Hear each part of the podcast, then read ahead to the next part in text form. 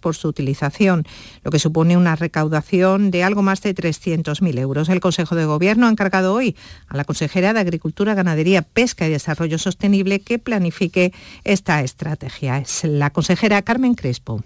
Ya la estrategia andaluza persigue fomentar que los ciudadanos hagan un uso sostenible de las bolsas, potenciar la separación de residuos domésticos, favorecer la mejor gestión de los residuos urbanos por categoría y fomentar la innovación, la investigación, la dinamización. El Ayuntamiento del Puerto de Santa María en Cádiz apuesta por recurrir la sentencia del Tribunal Superior de Justicia de Andalucía que anula el PEGO de la localidad. Mañana hay previsto un encuentro con la Dirección General del Territorio del Gobierno andaluz y la próxima semana con la Consejería. Germán Beardo es el alcalde. ¿Vamos a recurrir en casación la sentencia del TSJ? Es algo que vamos a proponer a la Junta de Andalucía si es lo más factible. Nosotros, en las conversaciones que hemos tenido con los portugueses, parece, y al margen de que algunos grupos tengan que ratificar esa, eh, posición con, sus asambleas, evidentemente, y con, y con sus partidos, parece que es lo más garantista para la ciudad.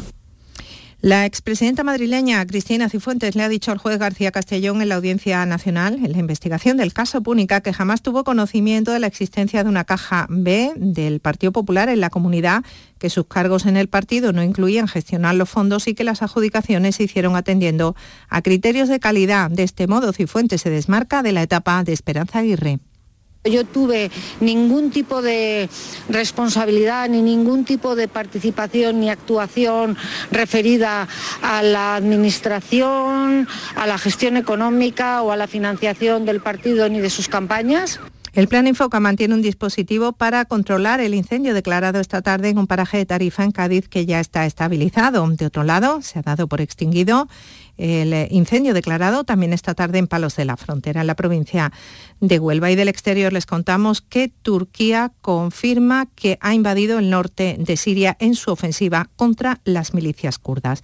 23 grados en Olvera, Cádiz, 19 en Almocita, Almería y 22 en Bonares, Huelva. Buenas noches.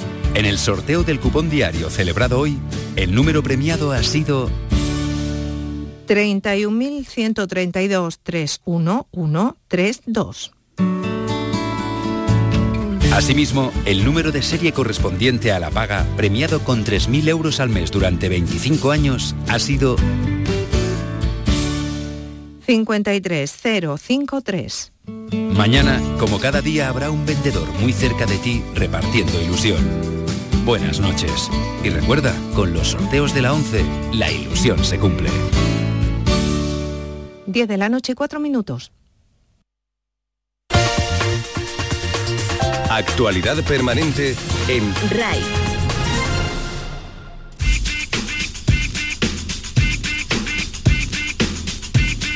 En RAI, conectados con Javier Oliva. Bienvenidos, conectados. Os traemos un día más la actualidad del mundo de las nuevas tecnologías de la información y la comunicación, nuestro epicentro Andalucía y desde aquí el resto del mundo a través de la red. Hora de jugar a los videojuegos. Hoy unimos entrevista y videojuegos. Nuestros expertos andaluces José Manuel Fernández Speed y Jesús Linquepella han estado con los creadores de Blasphemous, el videojuego de un estudio sevillano muy aplaudido por el sector. Nos vamos de evento. Eliezer López, desarrollador full stack en Watafactory, nos ofrecerá algunas de las próximas citas tecnológicas en Andalucía. Desmontando la tecnología. Los galles son cosa de Pedro Santamaría, colaborador de la web tecnológica El Output, quien nos traerá todo sobre el último gran evento de Microsoft. Ha sido viral en redes. Las novedades y cambios en las redes sociales nos las contará el consultor de redes y responsable de los Instagrames de Cádiz, José Ruiz, quien pondrá el acento en los nueve años que estos días ha cumplido Instagram. Conectados con Javier Oliva. Muchas cosas para todo tenemos casi media hora, así que con la realización técnica de los operadores de sonido del Centro de Producción de Jerez, Enter y comenzamos. Hora de jugar a los videojuegos. Hoy contamos con unos invitados de excepción en el sector del videojuego andaluz. Se encuentran detrás del exitazo Blasphemous del estudio sevillano The Game Kitchen y con ellos están nuestros compañeros José Manuel Fernández Speedy y Jesús Relinque Pella.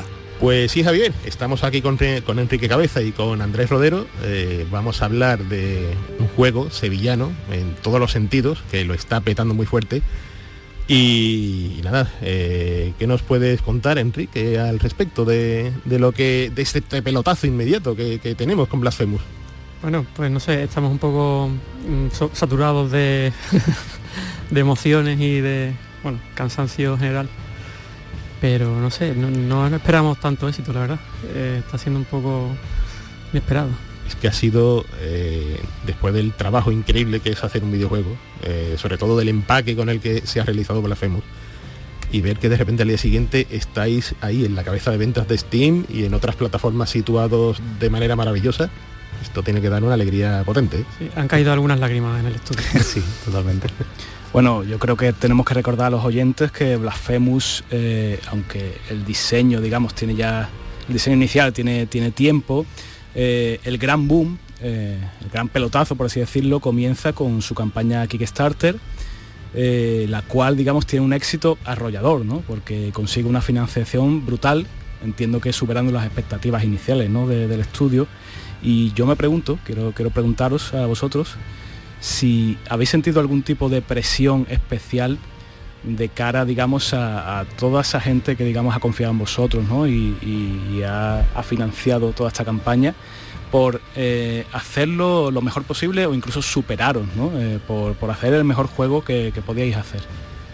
Sí, eh, al final sí y no, porque está claro que mm, la campaña fue mucho mejor de lo que esperábamos. Mm y eh, creo que 330 mm, y tantos mil euros. Vamos, una, una burrada que, que todavía no nos imaginamos. Pero también eh, preparamos el Kickstarter con la idea de mm, hacer un, un, juego que desde el principio quisiéramos disfrutar eh, tanto el hacerlo como cuando el producto estuviese acabado, que estuviéramos orgullosos de ello. Y entonces el, camino, aunque, aunque ha sido tremendamente duro, pues mm.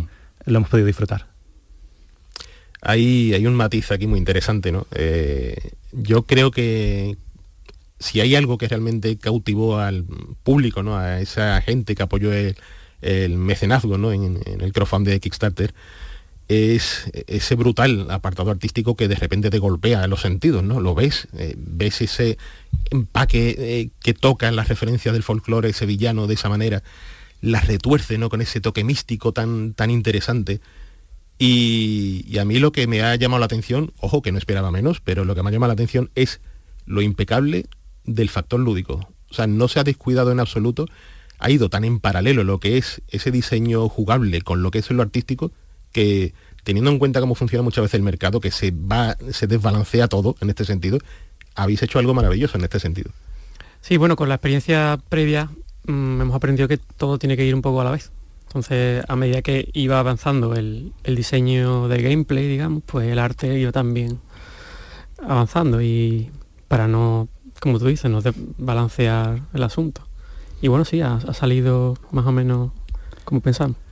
El diseño de, Blasphemous, como, como dice José Manuel, pues eh, te impacta, ¿no? Te, pega un sopapo en la cara, podríamos decirlo así, mm, de primera mano. Eh, me gusta mucho, nos gusta esa referencia al folclore sevillano, pero quiero preguntaros si habéis em, recibido algún tipo de crítica, de, em, hablo de las primeras etapas ¿no? de desarrollo del juego, algún tipo de crítica por parte de algún sector conservador, quizás que se, que se vea, digamos, un poco eh, ofendido de alguna manera ¿no? por, este tipo de diseño o simplemente eh, ha fluido, digamos, esta libertad de, fundir vuestras ideas, eh, de esta creatividad, de, este, de estos iconos ¿no? Eh, del folclore sevillano y simplemente pues el producto final está ahí. Sí, no ha habido ningún, ninguna presión, ningún mm. conflicto de ningún tipo. Yo creo que se ha entendido bien dentro y sobre todo fuera de España. Mm.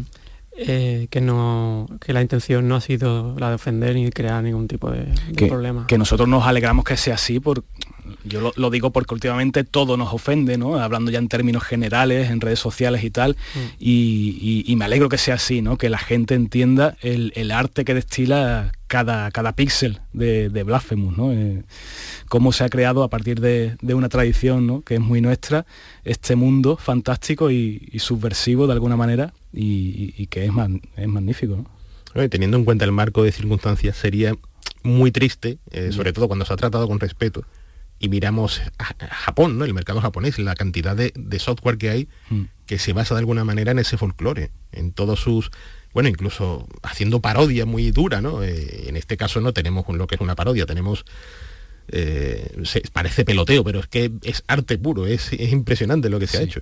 Sí, se ha hecho, se ha hecho desde, la honestidad y sinceridad, no, no desde otro, otro lado. Yo creo que cualquiera que se acerque sin prejuicio de ningún tipo y con ganas de probar algo con sinceridad va, a notarlo rápidamente. Y me gustaría preguntar, en términos de desarrollo, Andrés, ¿qué es lo que más te ha supuesto complicado aquí? ¿Qué, obstáculo, qué, frustración te has llevado a tu casa después de salir del estudio? Muchas probablemente. Pero eh, al final el tener un equipo de arte tan bueno eh, a los que no somos artistas nos hace preguntarnos, pues, hmm. tenemos que estar a la altura también. Entonces, eh, claro, al, principio del desarrollo, pues había muchas preguntas sobre mm, cómo, cómo enfocarlo para que, para que no se quedara atrás. Pero también somos muchos, por suerte. Y, y acaba saliendo bien. No, no hemos tenido ningún pero. Qué maravilla. Bueno, nosotros, eh, como sabéis, eh, somos muy, muy retro, eh, por las canas ¿no? que tenemos se puede, se puede comprobar. Y solemos defender bastante ¿no? a capa y espada esa época, esa edad de oro ¿no? del software español de, los años 80, donde un puñado de, jóvenes pues exprimieron al máximo esas máquinas de 8 bits. ¿no? Pero es verdad que con juegos como Blasphemous uno puede llegar a pensar que quizás estamos de verdad ante la segunda edad de oro del software español. ¿Por qué no? No, no sé qué pensáis al respecto de, esta afirmación. Hombre, muy bonito bueno, yo soy de los 80 y, he vivido también esa época, con las aventuras conversacionales, hmm. la Bahía del Crimen y bueno, juegos de Amstrad por un tubo. Y yo vivía eso de pequeño y era como un sueño poder dedicarnos a esto. ¿no? Y ahora poder vivirlo pues me hace tener esperanza en que sí, que pueda haber una, una nueva edad de oro, no sé si de oro, o a lo mejor de plata. Bueno. Pero parece que sí, que cada vez hay más estudios españoles dispuestos a arriesgar y mm, a dejar de un lado la, la empresa móvil, a la industria móvil, que se lleva a todos los profesionales. Pero mm, algunos todavía nos arriesgamos en hacer algo diferente y apostar por las consolas y por los videojuegos clásicos. Como debe ser. Eh, tengo una pregunta al respecto de hasta qué punto ha influenciado el apoyo de Team 17 eh, en lo que es el desarrollo y por supuesto la salida a la venta de Blasphemous. La, la idea inicial con Team 17 eh, era, bueno, o incluso con cualquier, con cualquier, con cualquier publisher, eh, era poder tener libertad creativa. Hmm. Y desde luego con lo hemos tenido, sin, duda alguna. Desde el principio hemos estado muy bien apoyados por ellos, nos han dado mucha tranquilidad de mm, estos son los plazos, mm, ir por el camino que tenéis que ir vosotros, y luego nos han dado una campaña de marketing espectacular. Sí, también los testers. Hemos podido contar con testers muy profesionales que nos han organizado todas las tareas de, arreglo de, bugs y de, cosas que eran monumentales. y bueno, eso es muy importante en, eh, lo que es poder contar con un publisher. Aparte de poder acceder a, las tiendas mm. digitales y tal, pero Además del marketing también. la... manera de asumir cabeza en, estos términos es contar con poderío detrás. Claro, Es, que, es así, porque es verdad que el movimiento indie, o sea, esto de nos juntamos gente talentosa y con ganas, ¿no? que, quieren hacer un videojuego y podemos llegar a, obras de arte como Blasphemous, es muy bonito, pero está claro que tiene que haber alguien por detrás que, que digamos, te lleve toda esa gestión de, cara a, bueno, como habéis comentado, ¿no? a un equipo de testeo, eh, que te publicite por todos lados, que te dé, digamos, quizás esa confianza, que a lo mejor puede ser intangible en un momento dado, ¿no? pero que, que te dé ese respaldo para saber que tú vas a llegar al final tú vas a poner todo de tu parte, pero ese empujoncito, ¿no? Te lo van a dar al final, ¿no? Para que llegue a todo el mundo, a todas las consolas, ¿no? Eh, actuales. Y, nos congratulamos de ello, porque no sabemos, eh, esto es un supuesto, ¿no? No sabemos si, si no llega a estar este publisher detrás, que, cuál hubiera sido el resultado. Quizás el resultado hubiera sido igual de bueno, pero hubiera sido más complicado llegar al gran público, ¿no? Con lo cual entiendo que, que, esto es un tema muy, muy importante, ¿no? Para vosotros. Sí, además contamos también con traductores. Mm. Eh, el porting es de ellos. El, porting a, las consolas mm. Es a través de, de, ellos, pero bueno, un montón de cosas. Y después, claro, hay que dividir las ganancias. claro. cuando más, más ayuda te, ofrecen, pues más hay que dividir, pero es normal. Y además tiene mucha experiencia con estudios de todo tipo, desde hace yo creo que 30 años o así. Hmm. Son el publisher del Worms, el mítico Worms. Entonces, claro, saben muy bien cómo, cómo ayudar. Y ya terminando, porque nos acercamos al tiempo límite, hmm. eh, a mí me gustaría reivindicar un poco eh, el peso de, de, lo que es vuestro producto y la repercusión que ha tenido tanto a nivel prensa como público. Me duele un poco realmente como el panorama español profesional a nivel de prensa eh, parece que le cuesta puntuar un videojuego independiente español, sobre todo cuando a lo mejor no se encuentra tan centralizado, vamos a decirlo así. Luego ves la respuesta de, Steam, la, gente, lo que habla en Twitter, eh, cómo están, estamos hablando de, por supuesto, de más allá de nuestra frontera, de que lo están poniendo por las nubes, de que hay gente emocionada jugando. Entonces dice uno, bueno, ese trato debería empezar a cambiar, ¿no? A tener menos mm, esa, cosita, ¿no? De, uff, juego independiente, bueno, vamos a darle un 8, vamos a darle menos, ¿no? Esa cosa de las notas tan incómoda, ¿verdad? Viéndolo en perspectiva, eh, tiene un poco de lógica, porque si tú como, como periódico español pones una nota más alta que la media que puedan dar otros medios internacionales, pues queda siempre las voces de, uy, es que eso se lo dan porque es español. Y, pero aún así, eh, yo creo que estamos muy contentos con las notas que nos han dado y, aunque no fuera así, eh, el público que tenemos detrás es, espectacular.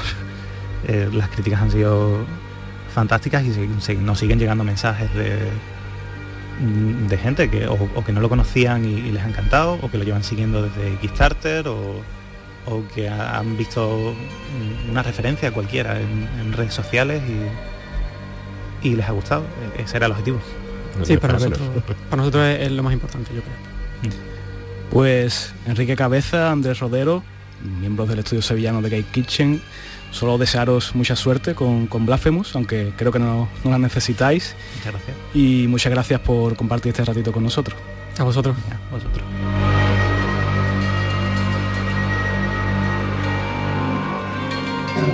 Nos vamos de evento. Hay citas tecnológicas en estos próximos días que no nos podemos perder.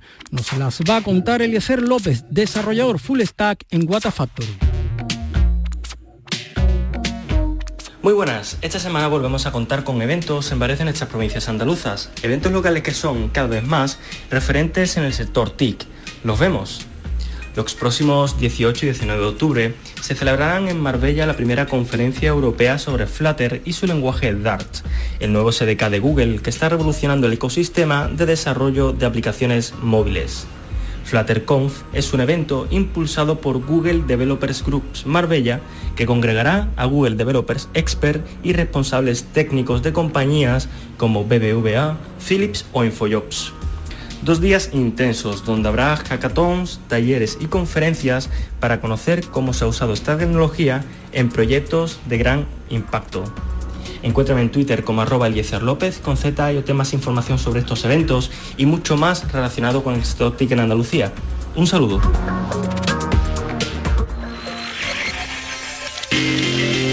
El análisis de las más novedosas creaciones TIC es cosa de Pedro Santamaría, que nos habla de los últimos gadgets tecnológicos. Microsoft ha celebrado la semana pasada un evento centrado en, sus, en su Surface, ¿no? Y se vieron cosas muy interesantes. Pero para comenzar vamos a hablar de lo que, de lo que es una renovación. Hubo una nueva Surface Pro 7 y una nueva Surface Laptop 3, que son equipos que mejoran en prestaciones a lo que ya teníamos en generaciones anteriores, y por ejemplo en el caso de la Pro 7 se añade por fin el puerto USB tipo C, y en el caso de la Surface Laptop 3, bueno pues hay una pequeña eh, adición a través de una configuración que hace uso de un procesador de AMD en lugar de los clásicos de Intel, que bueno, para que tengáis una idea, ofrecería un rendimiento tres veces superior al de un MacBook Air. Bueno, esto es lo, importante a nivel de novedades o mejor dicho de renovaciones. Pero ¿cuáles fueron los productos realmente llamativos? Bien, Solo a Microsoft se le ocurre vender unos auriculares inalámbricos con la integración con las aplicaciones de Office como principal atractivo. Sí, esos pequeños auriculares harán o van a permitir que puedas, por ejemplo, controlar una presentación de PowerPoint a través de esa superficie táctil circular que tiene en el propio diseño del dispositivo, o bien utilizar el asistente de voz, utilizar los comandos de voz para ir dictándole cosas que luego los va a llevar a Word o por ejemplo a una celda de una hoja de cálculo en Excel. Es decir, es un producto muy particular, es un producto enfocado prácticamente a su uso en la oficina que tiene cierto interés, pero que bueno, ya veremos qué tipo de acogida cuando se lance oficialmente y se pongan a la venta, ¿no? Luego vimos el Surface Pro X, que es un nuevo equipo con una arquitectura ARM pensado por y para la movilidad. Digamos que sería como el iPad Pro de Microsoft. Es un dispositivo también con un teclado y con un stylus, es muy atractivo y tiene Windows 10 como sistema operativo, una versión adaptada a ARM. Y ahora sí, las dos principales sorpresas o los dos principales productos fueron el Surface Neo y el Surface Duo. Surface Neo es un portátil, es una tablet, es un dispositivo con una doble pantalla que busca la portabilidad sin sacrificar la productividad y la comodidad cuando lo vayas a utilizar viajando de un sitio a otro. Hace uso de una versión especial de Windows llamada Windows 10X que básicamente consiste en la optimización del sistema operativo para el trabajo con dos pantallas. Luego tiene algunos elementos interesantes como un teclado magnético que según donde lo pongas hace que aparezca una barra en la cual puedes tener pues desde iconos hasta un trackpad, todo depende como digo de la posición. Y luego tenemos el que es el Surface Duo, que básicamente es el mismo concepto pero aplicado a un teléfono móvil, es decir, un dispositivo también con doble pantalla, solo que aquí la diferencia es que utiliza Android como sistema operativo. Estos han sido, estos fueron los dos principales dispositivos, las dos principales novedades del evento de Microsoft que, bueno, dejan ver lo que la empresa imagina que será el futuro de los dispositivos móviles y que sin duda eh, son bastante interesantes. Aunque, eso sí, la parte mala, la parte negativa, es que hasta finales de 2020 no veremos ni Surface Neo ni Surface Duo. Un saludo y hasta la semana que viene.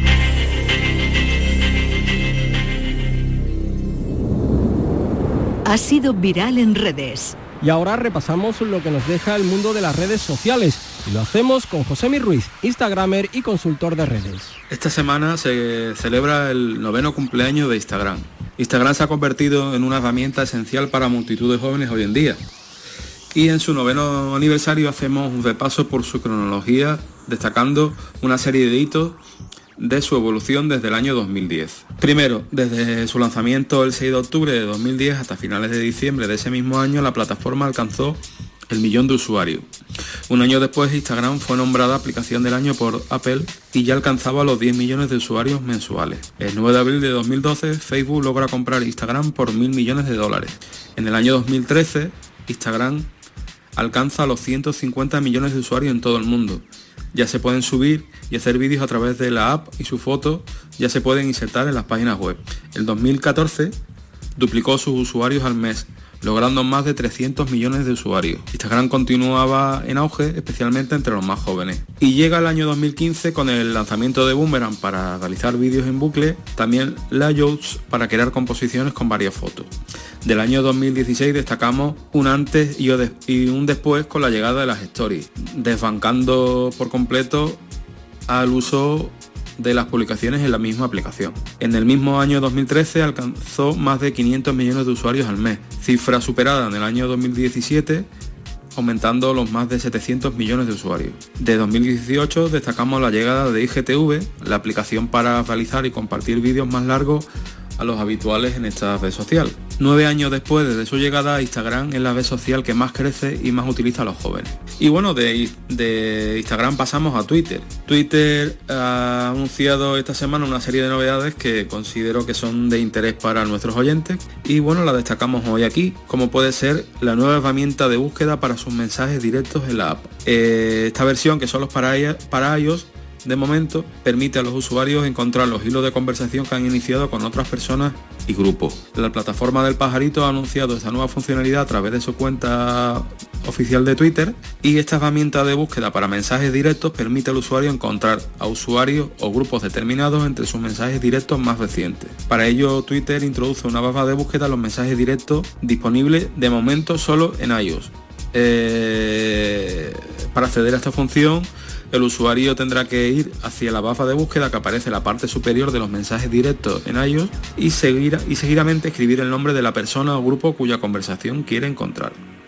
Bueno, pues estas han sido las novedades en redes sociales de estos días. Para dudas o comentarios podéis contactarme tanto en Twitter como en Instagram en mi cuenta arroba Y que no se os olvide, disfrutad de la vida real. Es hora de terminar, pero seguimos conectados. La interactividad es nuestra razón de ser. Nos podéis seguir y dejar vuestros comentarios y sugerencias en Twitter, arroba conectadosRai, en la página del programa en Facebook o en la dirección de correo electrónico conectados arroba rtva.es. Además, si queréis repasar alguno de nuestros contenidos, podéis escucharlo, descargarlo en el apartado Radio a la Carta de la web de Canal Sur. Lola Índigo o Mimi Doblas, que es como la conocimos en Operación Triunfo, viraliza todo lo que toca o dice. No es para menos con más de 800.000 seguidores en Instagram lo último, ser nominada como mejor artista española en los conocidos premios MTV Europe, que precisamente se van a celebrar en Andalucía, en Sevilla, el próximo 3 de noviembre. Hasta el próximo miércoles a las 10 de la noche a todos, feliz vida virtual.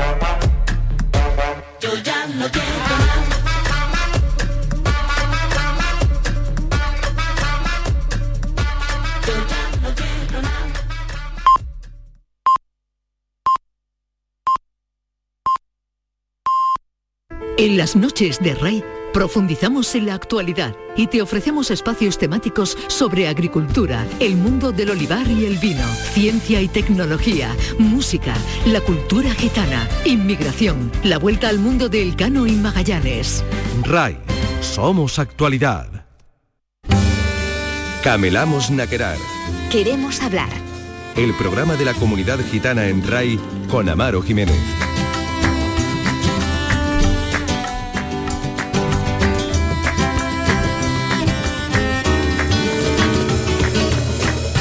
Sastipen Etalisa, Luis Libertad, bienvenido, bienvenido de nuevo, camelamos naquerar, queremos hablar.